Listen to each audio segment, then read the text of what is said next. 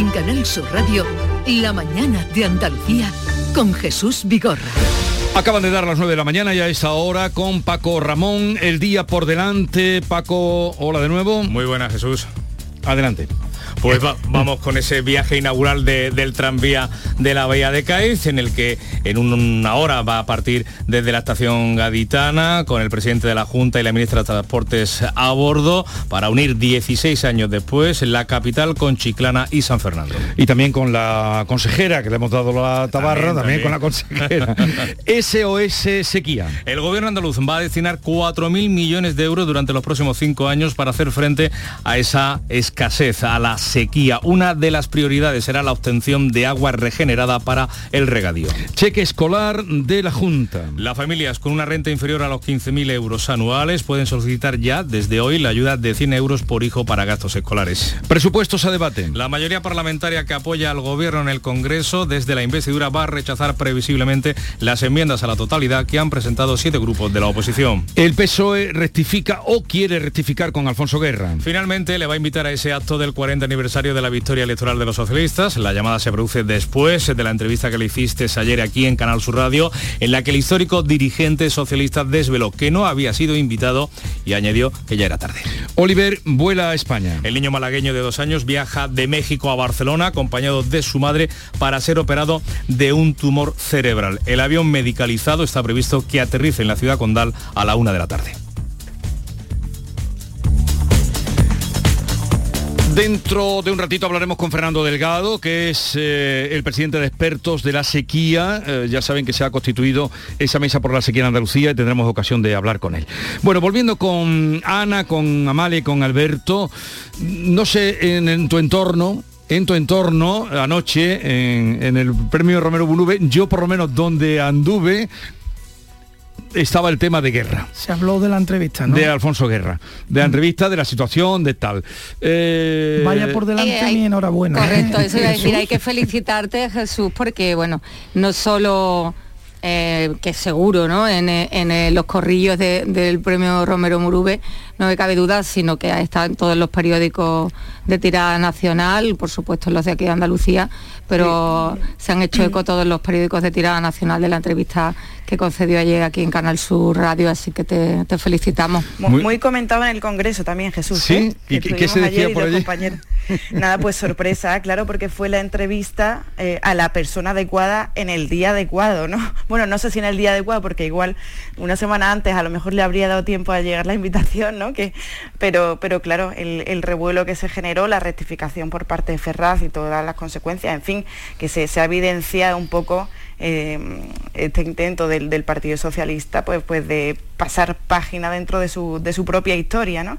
Eh, y muy comentado por, todos los periodistas, porque está claro, estábamos em, todos, todos los periodistas chupando ruedas, citando aquí a, Canal Sur Radio, eh, con lo cual sí, enhorabuena, porque fue el momento ideal y a la persona ideal. Mm, mm, la verdad que yo no me podía creer, y momentos antes de empezar la entrevista, eh, no con él, sino con, Manolo, le digo, Manolo, yo no me puedo creer que no lo hayan invitado, que no esté invitado a hablar o a estar en la presidencia, sí.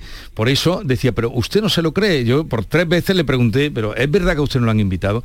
Es un poco... No, una desfachatez una desfachatez, porque eh, eh, si alguien tuvo que ver en la victoria histórica del PSOE del año 82, luego fueron Felipe González y Alfonso Guerra.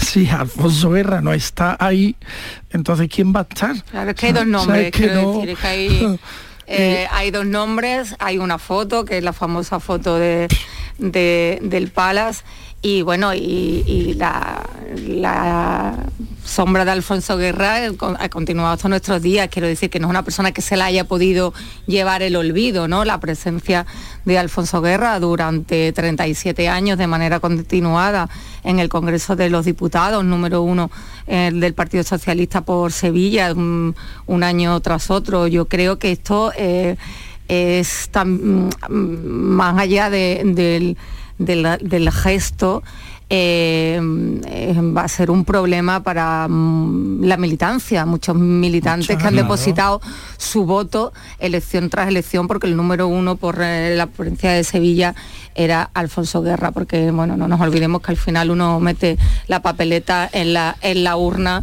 eh, votando a un señor que, se presenta y que ha tenido una importancia eh, vital, crucial en, mm. eh, la historia reciente de, nuestro país. ¿no? estaría de más recordarle a Pedro Sánchez, por cierto, a propósito de lo que está diciendo Amalia, que era el número uno por Sevilla, y que no estaría de más recordarle a Pedro Sánchez que Sevilla de donde son Felipe González y Alfonso Guerra, ha sido a lo largo de estos 40 años el principal bastión socialista de España. Y que en las últimas elecciones autonómicas ha perdido por primera vez su candidato, que lo ha puesto él, ¿eh? que ha hecho además ostentación de que lo ha puesto él, a Juan Espadas.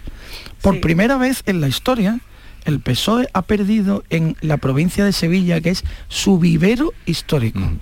Eh, a ver si Pedro Sánchez empieza a caer en la cuenta de que quienes consiguieron aquello tienen nombre y apellidos.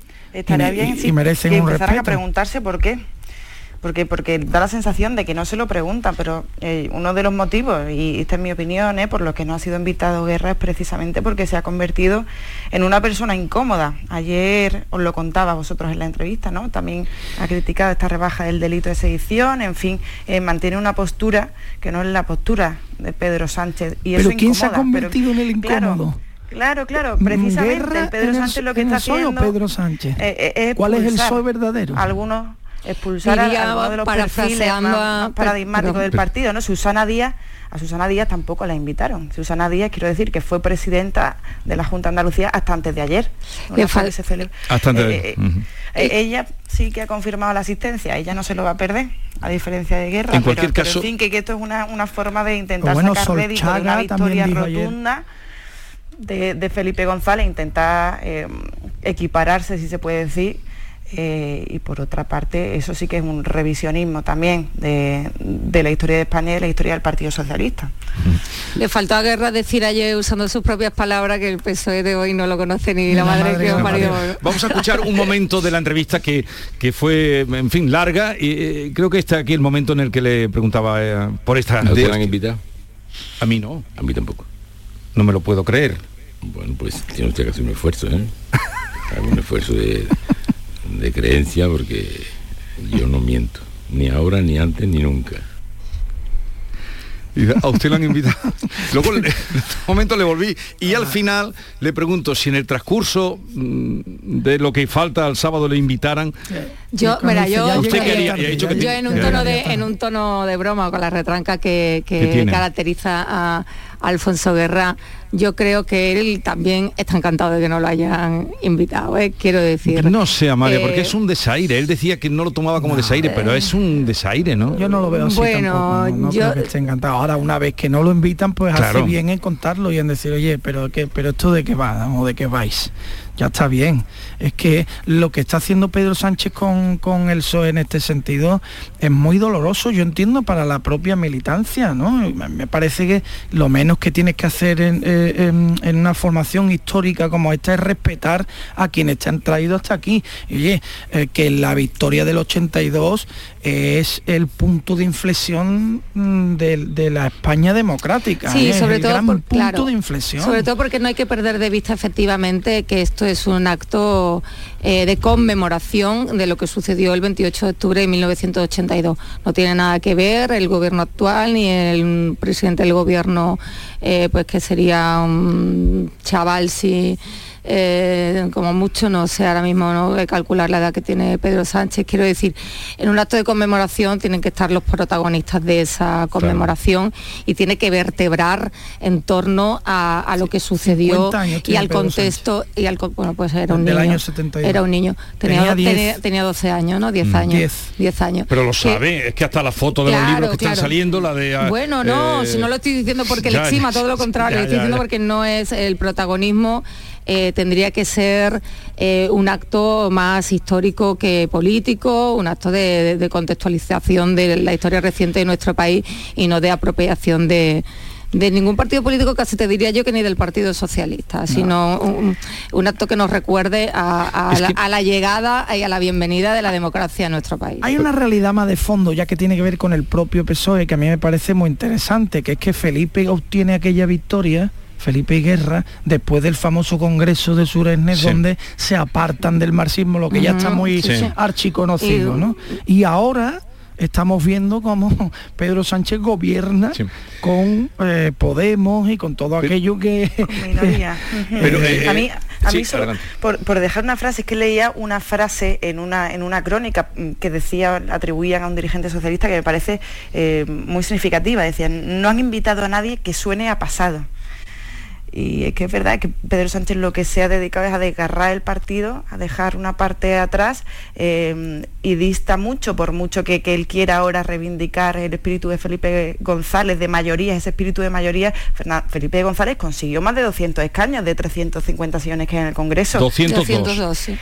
Y 200. Pedro Sánchez, eh, por yo- cierto? Yo, eh, tengo es que todo lo contrario, Ahora un seguimos, espíritu de mayoría. Me parece lo que ahora que nombra Felipe González, Solo pero una pregunta rápida me Yo quiero otra pregunta. ¿Qué os Y yo quiero otra pareció- pregunta ¿Qué os rápida. pareció la cara de Felipe González en el acto de presentación de la exposición que es de Ferraz?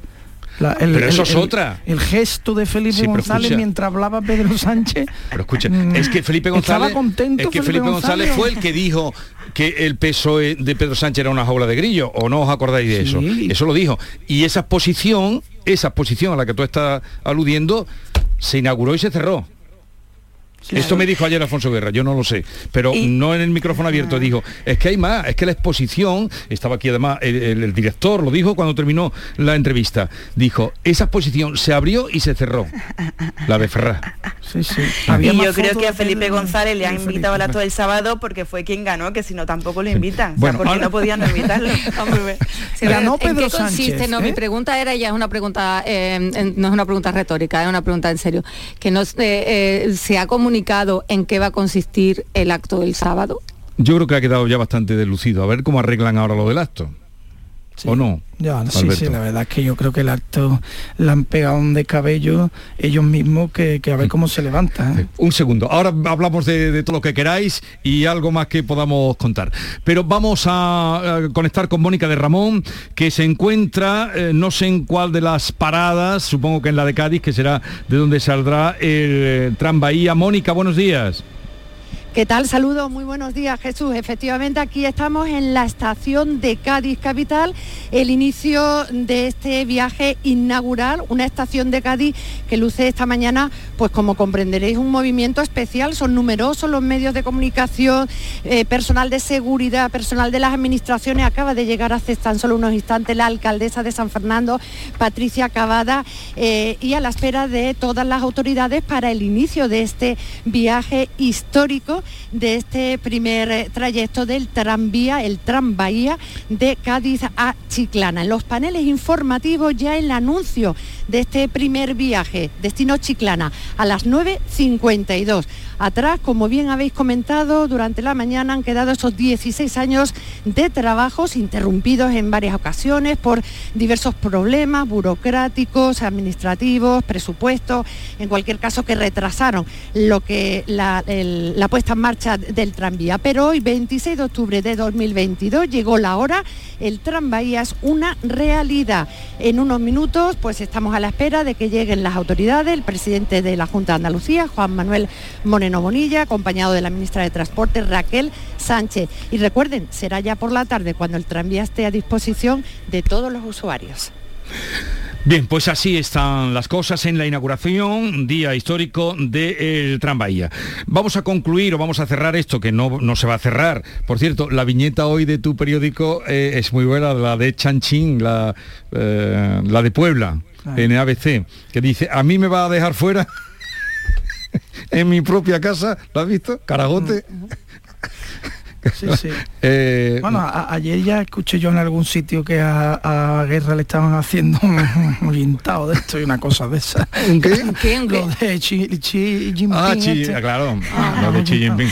Estaban haciendo un guintado. Mm, por concluir esto, hablo de libros que estoy leyendo ahora, como, mm, bueno, cada uno va leyendo lo que puede, pero el de Jauregui, por ejemplo, que la portada del de Jauregui es la famosa foto Tú eras muy niña, tú eras una niña. Palas. Bueno, tú eras una aquí niña, la del pala, que Aquí está... somos todos más o menos de la pero- misma quinta. Pero está... No, no, no. Yo El- me confieso, yo tenía cinco años. yo en tenía el más edad. 82, yo soy mayor que tú, Alberto, ay, qué disgusto. Bueno, yo tendría siete La, años. la sí. foto de la ventana del Palace es la portada de- del libro de Fernando Jauregui, que Sí. era un periodista que estuvo, o sea, un periodista de, de- de- de nombre y renombre. Sí, sí. Ahí está la foto, eso no se puede quitar.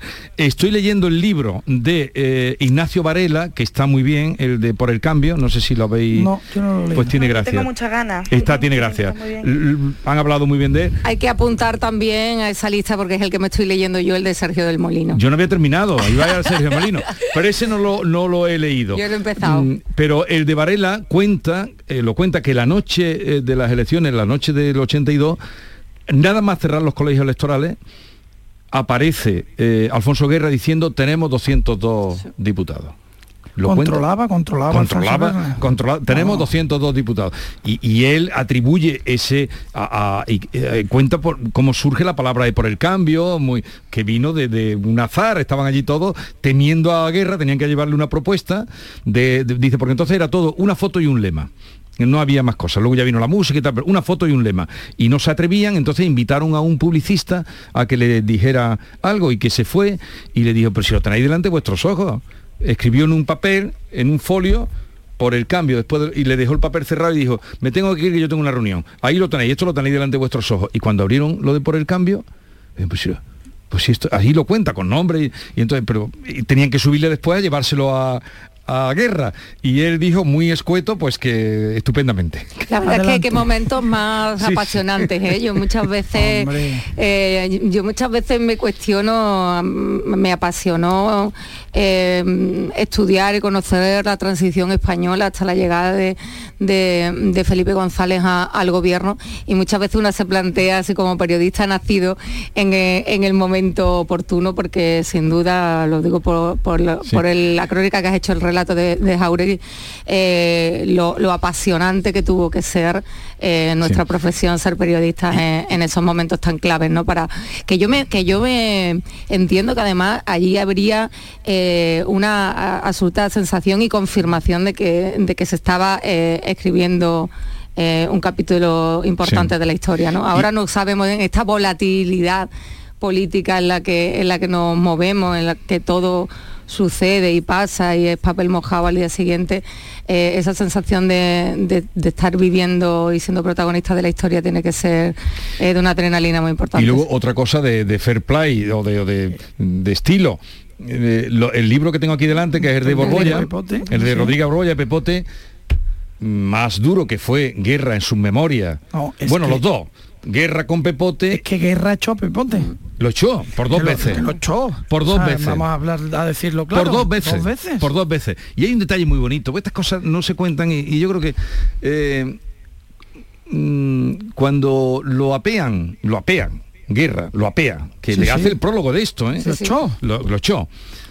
Antonio Gala cita a Rodríguez de la Borbolla y le regala un poema. Lo podéis leer, el morir. eh, ¿Lo cita dónde?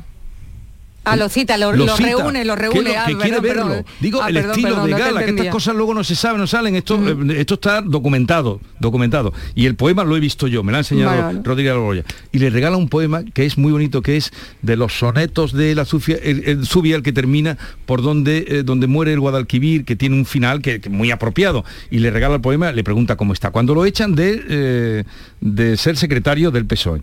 Y cuando le dicen que no va a continuar mm, ganando como candidato a la presidencia de la Junta, lo vuelve a citar Gala, que Gala era mm, gastaba poco, no le gustaba gastar mucho. Él, él mismo me lo ha dicho a mí, gastaba poco. Lo invita y le dice, oye, ¿y ahora qué vas a hacer? Y le regala un poema a Gracia y a él. Eh, también con de Antonio. Gala fue un personaje importantísimo en, en- en el proceso de, de autonomía, que esto se olvida Sí.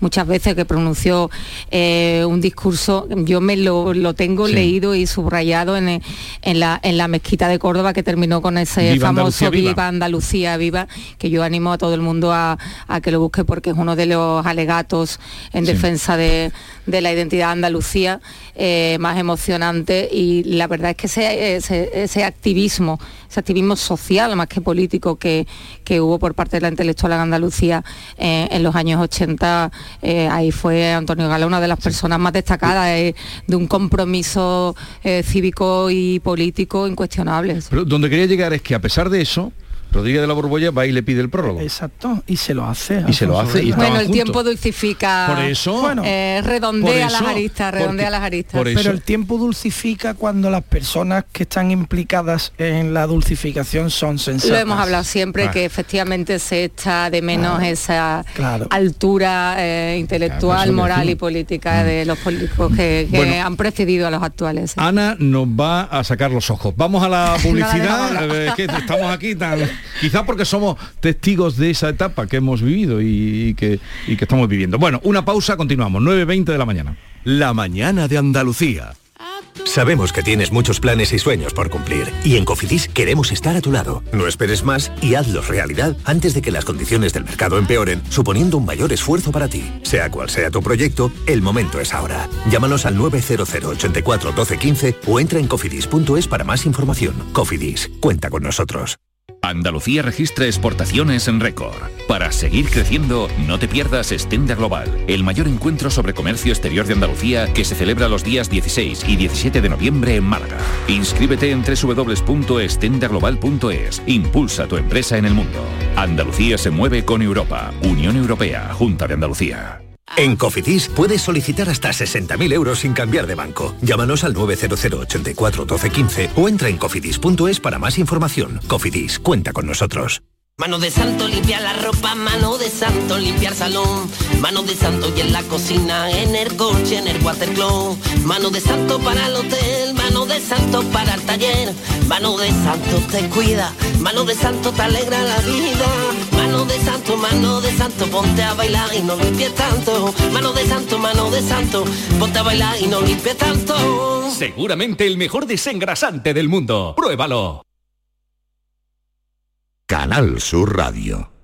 Cinco Océanos, la boutique del congelado, llega a Sevilla abriendo su primera tienda en Cerro del Águila. Auténticos especialistas en alimentos congelados de máxima calidad. Se caracterizan por su gran variedad de productos, sus magníficos precios y el trato personalizado. Cinco Océanos llega al Cerro del Águila con increíbles ofertas como esta. Hasta el 1 de noviembre, jamoncito de muslo de pollo a solo 1,90 el kilo. Como lo oyen, en cinco océanos de Cerro del Águila, calle Afán de Rivera 144, jamoncito de muslo de pollo a 1,90 el kilo. Y recuerden, muy pronto Cinco Océanos, los especialistas en productos congelados con la mejor calidad, variedad y precio, abrirá cuatro tiendas más en Sevilla para estar más cerca de usted. El Mediterráneo y el Atlántico son testigos de una encrucijada de culturas, costumbres y gentes. Gastronomía, naturaleza y patrimonio emocionan en Ceuta, una ciudad con personalidad única. Descúbrelo desde 69 euros en tu agencia de viajes de confianza. Servicios turísticos de Ceuta. Ceuta, donde se unen las emociones.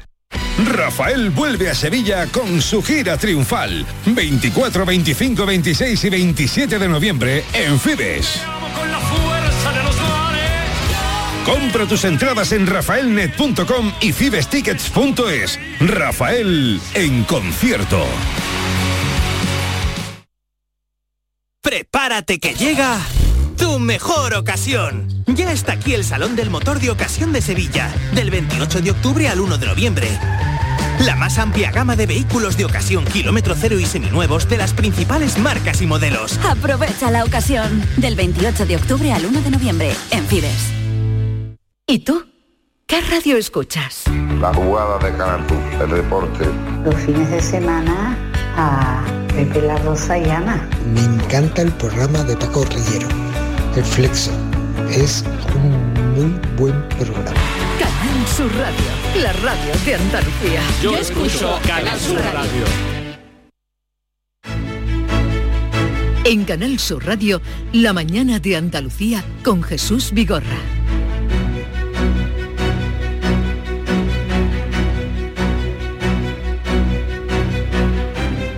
Continuamos con eh, Amalia Burnes, Ana Cabanillas, Alberto García Reyes y como les venimos contando, el gobierno andaluz va a destinar 4.000 millones durante los próximos cinco años para hacer frente a la sequía que la tenemos en todo lo alto. Una de las prioridades será la obtención de agua regenerada para regadío.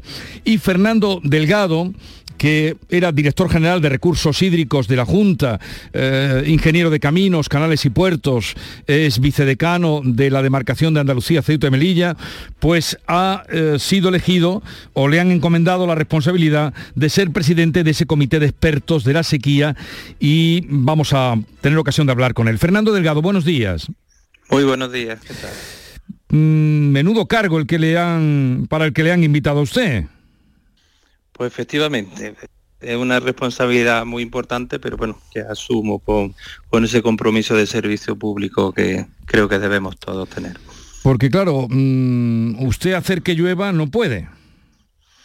Efectivamente, nuestra función va a ser pues tratar de asesorar al, al gobierno de, de, Andalucía pues para todas las medidas que, una gran batería de medidas que están poniendo en marcha, pues poniendo a disposición de ellos pues el conocimiento de la universidad y nuestra capacidad también de movilizar en, entre todos nosotros para ver cuáles son las medidas más eficientes en cada uno de los plazos en los cuales hay que actuar. Estamos oyendo muchas cosas, pero usted eh, lo sabe porque lleva mucho tiempo eh, pues trabajando en los planes eh, hidrológicos. Lo más urgente ahora mismo, ¿qué sería mientras llueve o no llueve? Lo más urgente ahora mismo, ¿qué obras serían en Andalucía? Bueno, solo, el, el, gobierno de Andalucía se ha puesto eh, en marcha, ya lo inició la legislatura anterior y lo ha puesto actualmente, en, en la, por un lado, en la, en la, activación de todos los eh, planes de, de, emergencia en sequía que ya cada municipio los tiene, eso ya depende de cada uno de los municipios, ya se han puesto las políticas de ahorro, en campañas de concienciación y luego en la movilización de una serie de infraestructuras que van a intentar incrementar la disponibilidad de recursos hídricos. Las primeras en las que se ha actuado es sobre eh, agua regenerada, el poder utilizar de nuevo la agua depurada en la agricultura, interconexiones entre sistemas, es decir, una serie de infraestructuras que ya eh, fueron declaradas de, de, de, emergencia y que muchas de ellas están en marcha y algunas ya han, han, empezado a funcionar. O sea que lo prioritario ahora sería regeneración de aguas para el riego. Es la medida primera que de, de aumento de los recursos hídricos, pero también las políticas de, ahorro, por supuesto, son también fundamentales. Hay, sí. hay que hacer las dos cosas a la par. Señor Delgado, ¿qué es más difícil garantizar? ¿El suministro a la población a futuro o salvar el campo hoy? Bueno, la población siempre va a tener prioridad y todos los, todos los planes en todas las cuencas son los primeros a los que le dan la prioridad. Por eso actualmente en las cuencas que gestiona la Junta de Andalucía no existe todavía restricciones al abastecimiento urbano. Sí, sí ha habido ya en algunos sistemas restricciones al regadío. Por lo tanto, la población siempre va a ser eh, prioritario. Pero también precisamente al generar nuevos recursos podemos conseguir que eh, dispongamos en el conjunto de una mayor seguridad pero también para Andalucía la agricultura es un pilar fundamental de su actividad económica y, también el turismo, o sea que, que, hay que atenderle a todo siempre con prioridad al abastecimiento. Lo que suele ocurrir, usted lo sabe mejor que nadie, es que cuando empiezan a hablar los políticos y también los medios de comunicación de eh, qué se puede hacer, qué no hacer, obras eh, hidrológicas, es cuando viene la sequía. Luego a veces llueve, porque, por ejemplo, cuando se hablaba de plantas desalinizadoras, aquello se olvidó, a excepción de las que se pusieron en marcha en Almería. Pues efectivamente eso es el dicho de nadie se acuerda de Santa Bárbara hasta que truena, pues en este caso justo lo, contrario, ¿no? Ya tuvimos una experiencia en el año 95 que que fue todavía más dramática y que finalmente pues se hicieron una serie de infraestructuras eh, importantes. Algunas de ellas luego ni siquiera llegaron a necesitarse, pero que afortunadamente sirvieron para la, las siguientes. ¿no? Entonces lo que aquí se ha tratado de trabajar es con esa previsión a corto, medio y largo plazo, porque no olvidemos que esto es un fenómeno eh, recurrente, ¿no? es decir, que es una característica de, nuestro clima y, y estamos ahora en mitad de una enorme sequía, pero que volverá. Entonces lo que tenemos que pensar es tomar medidas a corto, medio y largo plazo. ¿Y le han dado usted mando en plaza? Bueno, pues eso es la, asignación de, que me han, me han propuesto pues para un poco aprovechando ese conocimiento que he tenido en esta etapa anterior y por otro, por otro lado, pues que yo siempre he trabajado en, en este campo, ¿no? Llevo ya más de 25 años trabajando en, en recursos hídricos y, y, bueno, pues han querido mm, darme ese honor, esa confianza que, que agradezco. Pues le deseo lo mejor, que será lo mejor para todos. Responsabilidad de luego que, que, tiene y mucha. Fernando Delgado, presidente del Comité de Expertos de la Sequía y hasta junio, como decía, director general de Planificación y Recursos Hídricos de la Junta. Mucha suerte y cuando nos necesite para comunicar cualquier tipo de información, aquí nos tiene. Pues muchísimas gracias, porque eso es fundamental, la mm. concienciación de todos. Bueno, un saludo y buenos días. Hasta luego. Adiós. Llegábamos con los pititos de las nueve y media. Eh, bien, pues eh, con respecto al último tema que estábamos hablando, no sé si Ana quiere decir algo eh, y esperar que, que llegue el sábado. a mí a mí me da mucha envidia cuando se, se habla de, de, aquellos tiempos, de la transición, de esta mayoría absolutísima, esto sí que es una mayoría absolutísima de Felipe González, esa capacidad que había ¿no? para llegar a acuerdos, para intentar hablar para todos, ¿no? porque, porque no quedaba otra, no había más remedio. Eh, y ahora queda la sensación de que está cada uno encerrado en su esquinita, ¿no? Que, no, que no quiere relacionarse con nadie. Eh, yo solo, bueno, eh, iba a decir que a ver si el sábado se recupera un poco esa, ese espíritu, pero la verdad es que tengo dudas porque el punto de partida no, no ha sido el mejor de ese acto de, de aniversario. Mm, mm, mm, veamos otro dato, ¿no? hoy estoy yo con los datos, ¿no? Otro dato que me parece Como Yolanda Díaz, ¿no? El dato. El, el PSOE de Alfonso Guerra y de Felipe González ha sido el más votado de la historia de nuestra democracia, ¿no? El PSOE de Pedro Sánchez ha sido el menos votado de la historia de, del partido y de nuestra democracia. De hecho, Pedro Sánchez es el presidente del gobierno con menos votos eh, de la historia por las cuentas mm, parlamentarias que salen el fraccionamiento de los partidos, en fin, esto nos mm, dicho mm. así suelto, eh, pero bueno, la realidad es que aquel PSOE es el que tiene el récord de, de votos ¿eh? por parte de los españoles y este PSOE es el que tiene el récord de menos votos por parte de los españoles. Que digo yo, que algo podría Pedro Sánchez preguntarle a Alfonso Guerra, ¿no? Si yo tuviera ese patrimonio, en mi organización lo aprovecharía. Bueno, sí, poco más que decir, no, efectivamente Alfonso Guerra es una persona para no perderla de, para no perderla de vista. Sí, para no sí. darle la espalda, quiere decir. Para no darle la espalda. No darle la espalda. La en eso estoy totalmente. Bueno, veremos qué pasa el sábado y, y, habrá que hablar, porque claro, yo estoy, me vienen a la cabeza ahora Ibarra, eh, Paco Vázquez, eh, otros líderes de aquí de Andalucía, ¿cómo va a aparecer allí Francisco Moreno? No puede aparecer. O mm, es que otros compañeros de fila, ¿no? En, no, eh, bueno, yo he preguntado antes de verdad, no, no tenía doble intención, he preguntado desde el desconocimiento si, si podíais contarme vosotros que estáis en, una, en la redacción a diario, si se había eh, anunciado o comunicado a los medios cómo iba a ser el desarrollo y la convocatoria del acto del sábado, pero parece ser no que, sé, no, no, que sé no si... hay muchos datos. A la hora ¿no? que es, no. No hay datos, ¿no?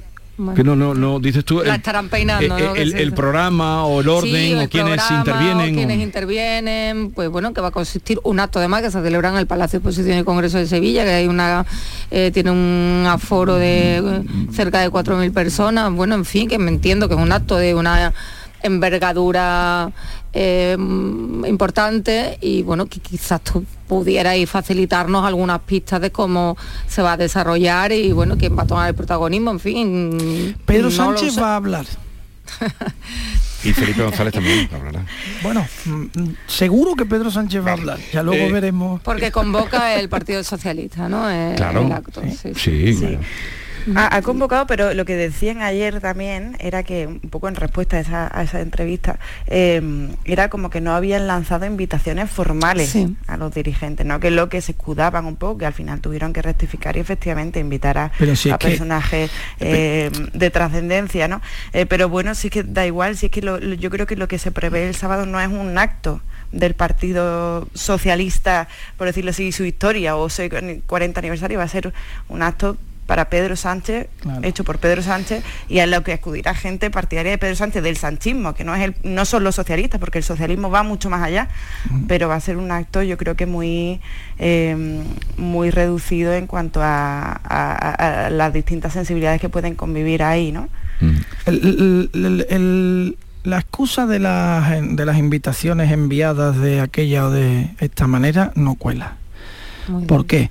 Porque mm, Alfonso Guerra no tiene que ser una persona invitada por carta a, a- a- este acto. Tiene que ser Alfonso protagonista del tiene acto, que ¿no? ser protagonista del acto. Por lo tanto, tú has tenido que hablar con el suficiente, con la suficiente antelación con él para que se reserve la fecha, para proponerle que haga una intervención de tal tipo, que se haga la foto de tal forma. Es decir, esto de que las invitaciones no se han tramitado, hombre, a Alfonso Guerra no. Si tú que me haber dices- estado en la, eh, efectivamente, en, en la concepción, en la Propia concepción Si tú me de, dices que a de- un, a un de la conmemoración. alcalde de un pueblo de aquella época no le ha llegado la invitación, oye, pues mira, lo puedo entender, ha habido un error ahí en el envío, pero Alfonso Guerra, no hombre, no, es que no cuela y, y es que creo que queda mucho peor el, el- el partido porque en- eh, eh, lo peor de todo es cuando eh, tratas de esconder esconderte en un burladero, ¿no? Cualquiera, ¿no? Y no eres valiente con tus decisiones. Oye, tú has decidido que Alfonso Guerra no va a estar. Ah, Pues sal y dilo. Pero luego no, no, es que la invitación, es que... Era abierta, Las es invitación abierta. Ahora, esas- claro, también, ¿sabría Felipe González esto? Que No esa lo sabemos, Esa otra pregunta, no, pero yo verdad- creo que otra pregunta, ¿sabría que no iba Eh, no, a invitar a... La verdad es que no eh, lo sabemos, porque cierto Lo es- sabría Juan Espada. No sé, cierto lo es que sabría Felipe Antonio González Muñoz. también está en su universo y no sé tampoco, porque no lo sabemos, eh, qué trascendencia y qué importancia él mismo le ha dado a este evento. Sí me parece, de verdad, una pena. Quiero decir, estamos hablando de un momento eh, y de un, de un momento histórico, en una eh, coyuntura histórica, de unas mayorías históricas, de unos eh, representantes políticos. Decías tú, hay que, hay que, yo hablaría, ¿no? Ha dicho Alberto, yo hablaría con, con Alfonso Guerra si fuera hoy día el presidente del gobierno y tal. Efectivamente, no se dice siempre lo de acudir a los clásicos, pues esto es como, esto es como acudir a, a los A los que clásicos saben. a los que saben. Entonces, sí es cierto que cuanto menos es una pena, porque eh, si no ha habido mala intención, mm, lo que se ha Es habido que es no ha habido- desidia. si no ha habido- mala si no ha intención, habido es mala peor, no sabemos- No sabemos qué va a suceder. ¿Qué es peor? sábado. ¿Qué es peor en un caso así? Que no ¿La lo mala sabemos, que es intención o la peor. desidia? Claro, claro, no o, sé si la... o- o- o- o la tontería o, o ser tontucios porque claro mm, si se les ha escapado una cosa así es que no son muy listos es decir Yo, yo- yo Ya creo que no, no, no decía querían que nada Machado, hiciera, perdona. hiciera ver, sombra. Sí, que, No, que no, nada perdón. hiciera sombra a Pedro Sánchez, perdona, eh, y, y yo creo que con esa, con esa intención ¿no? es una pena porque hubiera sido una oportunidad eh, increíble para reconciliar al- a las almas del Partido Socialista, ¿no? Y, y un ge- o sea, sería una fotografía eh, estupenda, que no se va a producir porque Guerra no va a ir. Sí. No, por citar a Machado, ¿no? que todos sabemos eh, que Alfonso Guerra es gran machadiano, uno de los, de los mayores expertos en el poeta sevillano, que decía que todo lo que se ignora se desprecia, ¿no? Yo creo que es un poco el, Mm. el resumen. bueno vamos a la letrita que ya tenemos que cerrar Pues venga mira, tiene mucho que ver con lo que acabo, con el desprecio que acaba de decir. Esta es una letra histórica del flamenco por Soleá, que me parece que la podría cantar hoy, se la podría cantar hoy Alfonso Guerra a Pedro Sánchez y al, al PSOE de Pedro Sánchez con absoluta naturalidad, que dice, lo quieras o no lo quieras, el desprecio que me tienes es lo poco que te queda. La letrita del flamenco eh, Ana que tengas un buen día Amalia igualmente, Igualmente. y Alberto eh, que tengáis un Hasta la bonito día próxima. adiós Adiós. adiós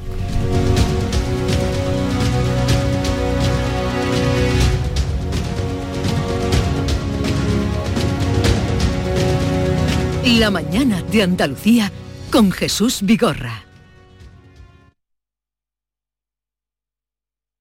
Te dejamos con estos segundos de sonidos de la naturaleza para que puedas desconectar. Siente la agüita, los pájaros. Desconecta. Desconecta. ¿Ya? Nuevo Rasca Desconecta de la 11. Desconecta y mucho. Puedes ganar hasta 100.000 euros de premio al instante. Nuevo Rasca Desconecta de la 11. Desconectar ya es un premio. A todos los que jugáis a la 11, bien jugado. Juega responsablemente y solo si eres mayor de edad. Asegurarte en Montepío es muy diferente a hacerlo en otras compañías. Es como formar parte de una gran familia que lleva cuidando de los suyos más de 100 años. Descubre nuestras soluciones en salud, decesos, jurídico, retirada de carnet y mucho más, siempre a los mejores precios. Visita montepíoconductores.com. Montepío lo tiene cubierto. Nueva ley de pensiones. ¿Puede ser que mi pensión pierda poder adquisitivo con el tiempo? Con la reforma de la ley, las pensiones se actualizan cada año al mismo nivel del IPC. Es una de las aportaciones más valiosas de esta nueva ley, que garantiza el poder adquisitivo de las pensiones en el futuro. Ministerio de Inclusión, Seguridad Social y Migraciones, Gobierno de España. ¿Calcular la cuota de mi hipoteca con el simulador en un minuto? Lo firmo. ¿Que un experto me lo explique todo sin compromiso? Lo firmo. Y luego contratar la que mejor se adapta a mí. Lo firmo. Hipotecas Sabadell. Abre el simulador, calcula tu cuota y te ayudamos a encontrar la mejor hipoteca para ti en bancosabadell.com barra hipotecas. Sabadell. ¿Necesitas un banco? Canal Sur Radio. El dramaturgo Marco Lallera con Teatro La Resentida trae al Teatro Central los días 28 y 29 Oasis de la Impunidad y en la sala B Xavier Bobés y Alberto Conejero funden documental y teatro de objetos en la obra El Mar, visión de unos niños que no lo han visto nunca. Venta de entradas en teatrocentral.es, Agencia Andaluza de Instituciones Culturales, Junta de Andalucía. Porque realizar una obra eficaz y eficiente en Sevilla es posible. Revesan. Contamos y trabajamos con arquitectos, administradores de fincas y para particulares, llevando a cabo sus proyectos con la calidad y seriedad que nos caracteriza. Contáctenos en revesan.es. Revesan, transformando Sevilla. Tu Mercedes-Benz tiene mucho que contarte. Conéctalo a tu smartphone contratando cualquier servicio digital para no perder detalle y llévate un exclusivo regalo Mercedes-Benz. O dos. Consulta el catálogo de regalos y todos los servicios digitales disponibles para tu Mercedes en la sección de postventa de la web de Grupo Concesur. Tus talleres autorizados Mercedes-Benz en Sevilla. Cinco Océanos, la boutique del congelado, llega a Sevilla y abre su primera tienda en Cerro del Águila. Hasta el 1 de noviembre, jamoncito de muslo de pollo a 1,90 el kilo. Cinco Océanos, especialistas en productos congelados, variedad, calidad y precio con la mejor atención. Jamoncito de muslo de pollo a 1,90 el kilo. Cinco Océanos Cerro del Águila, calle Afán de Rivera 144. Cuando el río suena, lleva. El agua es esencial para nuestra vida, pero no es inagotable. Pasemos del dicho a los hechos. Cuidémosla. Campaña de sensibilización en el consumo de agua. Junta de Andalucía. Ya es Navidad en tiendas MGI. El viernes 28 de octubre vuelven los juguetes. El 28 de octubre ven a tiendas MGI. ¿Y tú? ¿Qué radio escuchas? Y desde el pelotazo o desde el yuyu, escucho casi todas partes de cada hora. Escucho a Vigorra. Mi programa favorito es El Club de los Primeros, el Yuyu, Vigorra. Manolo Gordo, que también los fines de semana pone una musiquilla muy buena y nos acompaña mucho. Canal Sur Radio, la radio de Andalucía. Yo escucho Canal Sur Radio.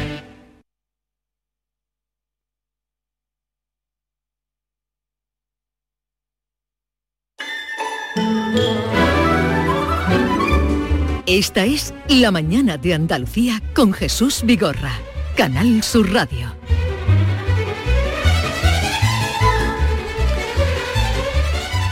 Maite Chacón, buenos días. ¿Qué tal Jesús? Buenos días. Hidalgo, buenos días. Buenos días, ojalá estuviera yo hoy en la bahía, me encantaría Vámonos, estar ¿cómo que? Nos vamos ahora ese- mismo a la bahía. Ah, sí, venga, vamos Nos vamos ahora mismo a la bahía, a la bahía de Cádiz que estrena su tren, eh, su tranvía. Y luego me pones un poquito de Niña Pastori para que estemos ya, para darle gusto a, a David, ¿no? Sí, sí. Para darle gusto a David. A mí me encanta la niña Pastori y esa canción en concreto. Volvemos con eh, Mónica de Ramón. Buenos días, Mónica, de nuevo. Hola, ¿qué tal? Saludo compañeros, muy buenos días. En el momento en el que se hace una foto que seguramente pasará a la historia, una foto histórica con el presidente de la Junta de Andalucía, Juan Manuel Moreno Bonilla, en estos andenes de la estación de Refe, bueno, con todas las autoridades locales y sobre todo con los alcaldes de Chiclana, de Cádiz, de San Fernando y de Puerto Real, por donde va a pasar este tranvía. Un tranvía que tiene previsto hacer su primera salida, como eh, está previsto y anunciado en los paneles, a las 9.52. Eh, será ese trayecto inaugural eh, de entre la estación de Cádiz y las cocheras de Pelagatos en Chiclana. Como decimos, hace escasamente unos minutos que acababa de llegar a esta estación el presidente de la Junta, que será bueno, pues uno de los pasajeros que haga ese trayecto inaugural junto con los medios de comunicación y, como decimos, autoridades de la bahía. Como decimos, esta mañana será ese viaje inaugural. Cuando lleguemos hasta Chiclana será el acto oficial con los discursos oficiales del presidente de la Junta. Está previsto también la presencia de la ministra de Transporte, Raquel Sánchez. Y ya será por la tarde cuando a las 16.36 sea el primer viaje para los usuarios. Recordemos, 24 kilómetros de trazado, 21 estaciones y una fecha histórica, 26 de octubre de 2022. Después de 16 años, el tranvía es ya una realidad aquí en la Bahía de Cádiz. Mónica, ¿tú has tenido ocasión de ver ya los coches?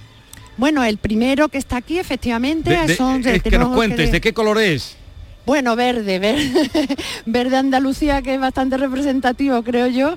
Unos eh, coches, eh, eh, digo, en este momento hay dos unidades, se consta de siete la flota total de lo que va a ser el tranvía de la bahía, como decimos, pues por la parte de arriba verde, con, digamos, algunas figuras representativas de, o dibujos de los distintos municipios de, de la bahía y, bueno, y lucen, lógicamente, brillantes porque estamos de estreno.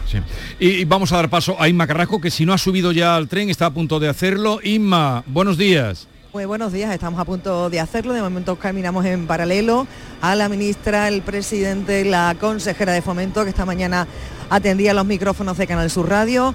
Eh, momento ahora para la foto, para la subida por la puerta de este tranvía, Bahía de la Bahía de Cádiz que va, a que va a conectar Cádiz con Chiclana y que va a dar servicio especialmente a las poblaciones de Chiclana y San Fernando. Recordemos que Cádiz y San Fernando ya están unidas por tren, nos piden a la prensa que sumamos a estos trenes, el último de los vagones es para la prensa, verde y blanco, y el momento del, del, corrillo de los fotógrafos para recoger ese preciso momento en el que las autoridades suben al tren. Se forma casi una, una barrera en la que casi no podemos apenas vislumbrar.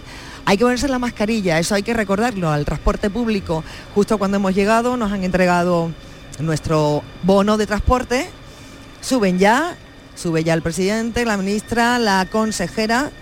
Van a tomar asiento subimos la prensa por una puerta, por la puerta siguiente en este último tren.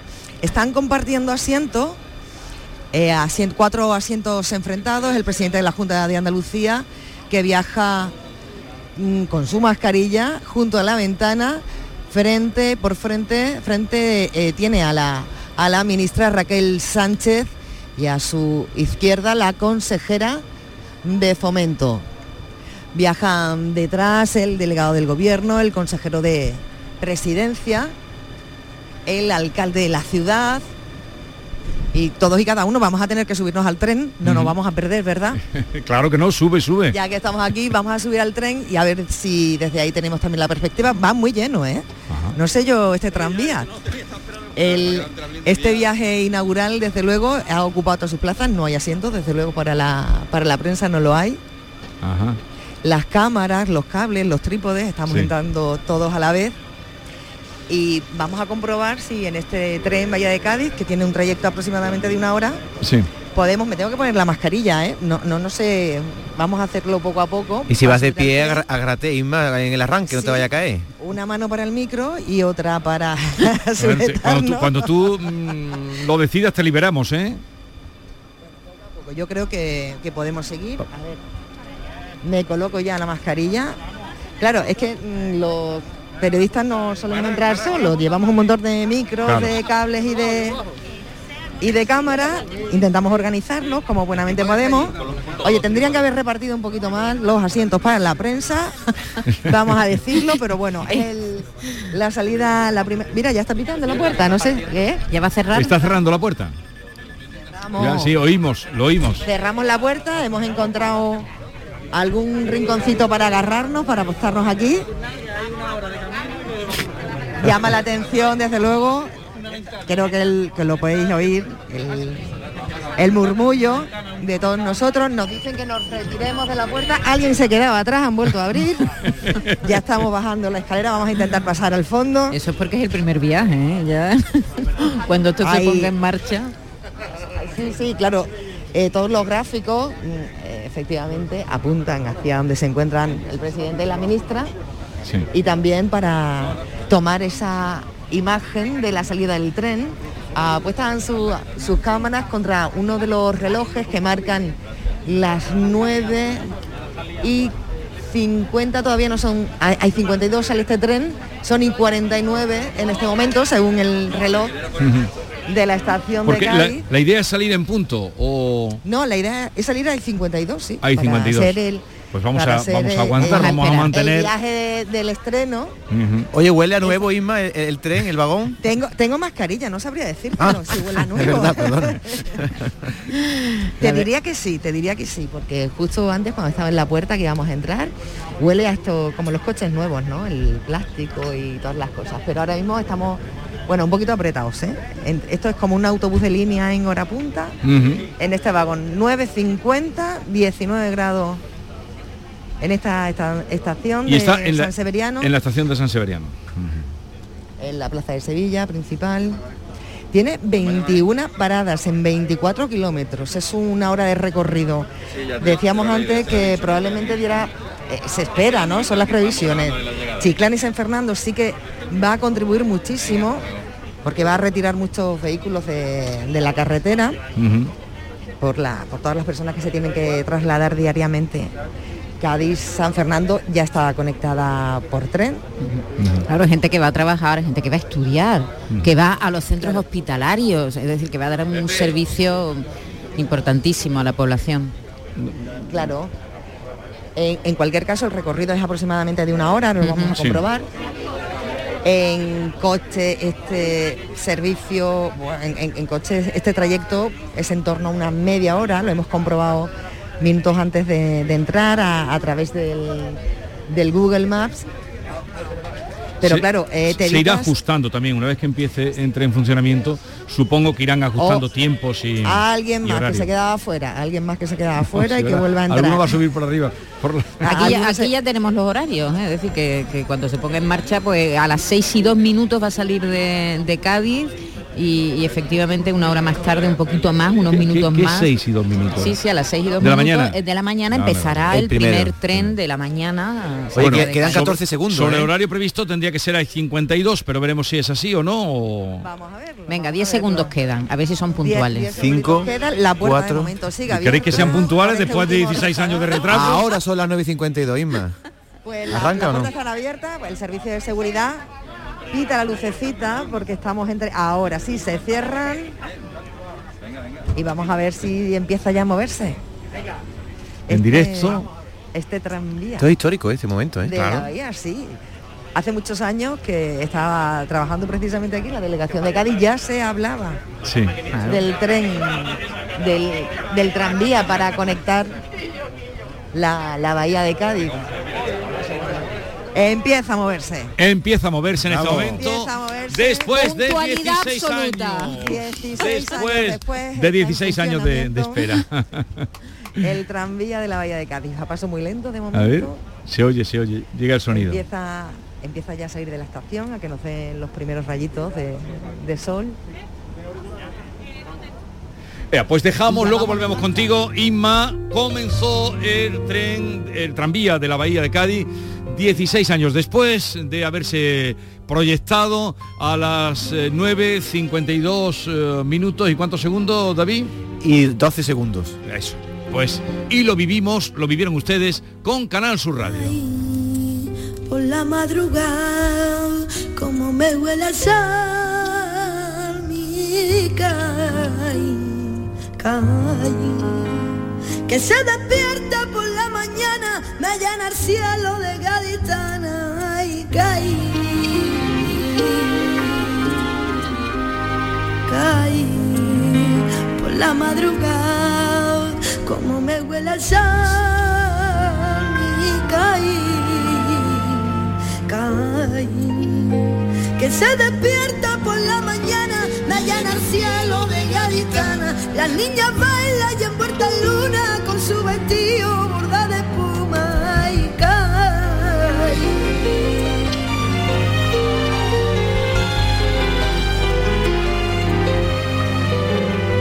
Cuando podré regresar a encerrarme contigo en un patio. Deja que el viento entre las macetas sirvan por tango. Por fin ver a mi gente, por fin beberé. Caí del mentidero, volver. Niña Pastori cantando esta bellísima balada a Cádiz, CAI y de... ¿De qué tenemos? Hoy vas a eh, estar ¿de qué tenemos contento. hoy? Hoy vas a estar contento porque vamos a hacer una pregunta muy concreta. Pregunta, me gustan las preguntas gustan las concretas. preguntas concretas? Concretas, directas. Hoy le vamos a hacer una pregunta muy concreta a nuestros oyentes. Le vamos a preguntar si está contento con su estado civil. Si está contento con su Sí. estado civil. Si está contento o contenta con su estado civil. Eh, ¿Y- es y- soltero. ¿Y eso por qué? Porque hem- hemos tenido una discusión arriba hoy entre los solteros, los casados y tal, y hemos dicho, oye, pues eso puede ser un tema para preguntarle a nuestros oyentes. A lo mejor nos llaman solteros y nos dicen si están arrepentidos de no haberse casado, o al revés, o si están casados y, y piensan muchas veces, ay, ¿qué daría yo? ¿Qué daría yo por empezar de nuevo? Como, Como dice la canción. Y hay un dato, Jesús, cada vez hay más solteros en España. Sí, sí, sí. Pero muchísimos más. Desde el 2013 no para de subir. Sí, ¿Y eso sí. por qué será? Porque somos más egoístas. Nos casamos menos, la gente más independiente. La verdad que no, se- no sabría analizar Ya no todas tiene, las causas. no, ¿no? hombre, ya no tiene. La gente aguanta menos. estar soltero, pero estamos hablando entre solteros y divorciados de una cifra altísima, ¿eh? más de 14 millones de personas en España eh, son solteros o divorciados. ¿Qué te parece? Me parece una cifra No, no altísima. imaginaba que fuera tan Sí, alta. sí, sí. Claro, pero en ese grupo de solteros están también los que están arrejuntados, que no están casados, parejas que están ahí como solteras, pero que viven Sí, juntos. Otra o- cosa es la gente que vive sola, que también es un- una cifra que va subiendo cada vez más. ¿eh? Estamos en torno al 25% de la población que vive sola en nuestro país y ahí ya sí que se mezcla todo, porque se mezclan solteros, solteras, divorciados que no tienen pareja, viudos, sobre todo viudas, porque la proporción entre viudos y viudas no sabe es altísima, sí, sí, ya, es ya. mucho más numerosa. Porque los hombres, eh, mueren antes, ¿no? Claro, tienen menor esperanza de vida y entonces hay muchísimas más viudas que viudos. Pero en fin, hoy queremos preguntar por el estado civil, por la soltería, Pero por el como- matrimonio. ya vale, pero ¿Sabes? es- Si, si ya es verdad que ya el, el ser soltero, sobre todo ser soltera, hace unos años tenía un estigma horroroso. Parecía que no, que tu vida no estaba completa si no estabas casada, ¿no? Y en los hombres era al contrario. Mira qué suerte estar soltero. Eso ya ha cambiado y, y cada vez mm, a mejor. ¿Y no será una moda que ahora la gente le da por estar soltera porque es una moda o esto realmente no es está moda, consolidado? Yo creo que, de hecho, eh, esta cifra de matrimonios en España empieza a caer con la crisis del 2008 eh, y no se ha terminado de recuperar. Y hay un dato también muy curioso, que es que somos de los países europeos que menos bodas, ce- bodas celebran, junto con otros países también de A tradición que hay bodas católica. a todas horas, por sí, todos a ti lados. te parece porque a lo mejor vives cerca de una iglesia No, no y es te eso, parece que aquello si está no todos deja los de haber domingos ahí bodas, lío. sí, sí. Había más bodas antes, Jesús. Sí. No sé. De hecho, aquí está. Esto, estos Vale. son datos de- La del Instituto Nacional de Os Estadística. habéis dispersado. La pregunta. ¿Está usted contento con su estado civil? ¿Le ¿Está gustaría usted cambiar contento con, su claro, estado digan civil? algo más? Pues estoy ¿Cuántas veces, por- ¿Cuántas veces se ha arrepentido de haberse casado? O al Es que revés. eso es otro asunto. Eso no, es no, no, es lo mismo, es lo Si mismo. entras en otro tema, Es lo mismo. ¿Está usted contento con su estado civil? ¿Está soltero y le gustaría estar casado? ¿O al revés? ¿Está casado y le daría algo por estar solterito? Yo he estado en los ¿O dos casos. Porque el ser humano es una contradicción continua. Yo he estado soltero, que está casado y está casado y quiere estar bueno, soltero. lo que decía Facio Lince, eh, el matrimonio es una fortaleza en la que los que están dentro quieren salir y los que están fuera quieren, ¿Quieren entrar? ¿O no? ¿O no? Vale. Eso a lo mejor ha cambiado ya. Eh, continuamos. Eh, 670 940 200. 670 940 200. Empiecen ya a enviar sus mensajes. La mañana de Andalucía con Jesús Vigorra. Canal Sur Radio. El Mediterráneo y el Atlántico son testigos de una encrucijada de culturas, costumbres y gentes. Gastronomía, naturaleza y patrimonio emocionan en Ceuta, una ciudad con personalidad única. Descúbrelo desde 69 euros en tu agencia de viajes de confianza. Servicios turísticos de Ceuta. Ceuta, donde se unen las emociones. Celebra tus eventos de empresa y comidas de Navidad mientras navegas por el Guadalquivir a bordo de un lujoso barco. Sorprenderás a tus invitados con un espacio exclusivo y con historia en el corazón de Sevilla. Cruceros Torre del Oro. Más información en el 954-561-692 o en crucerosensevilla.com. Pero Pepe, Carmen, qué guapísimos estáis. Tenéis la piel perfecta. Sí, hemos ido a Clínica Doctor Ortiz y nos ha aconsejado lo mejor para los dos. Nos han transmitido seguridad y confianza. Son muy completos. Tratamientos de arrugas, rellenos faciales, láser, cirugía plástica, injertos capilares, ginecología. Pide tu cita gratuita en Clínica Doctor Ortiz y siéntete segura en tu clínica estética de confianza. Reales, belleza natural. Cinco Océanos, la boutique del congelado, llega a Sevilla y abre su primera tienda en Cerro del Águila. Hasta el 1 de noviembre, jamoncito de muslo de pollo a 1,90 el kilo. Cinco Océanos, especialistas en productos congelados, variedad, calidad y precio con la mejor atención. Jamoncito de muslo de pollo a 1,90 el kilo. Cinco Océanos Cerro del Águila, calle Afán de Rivera 144.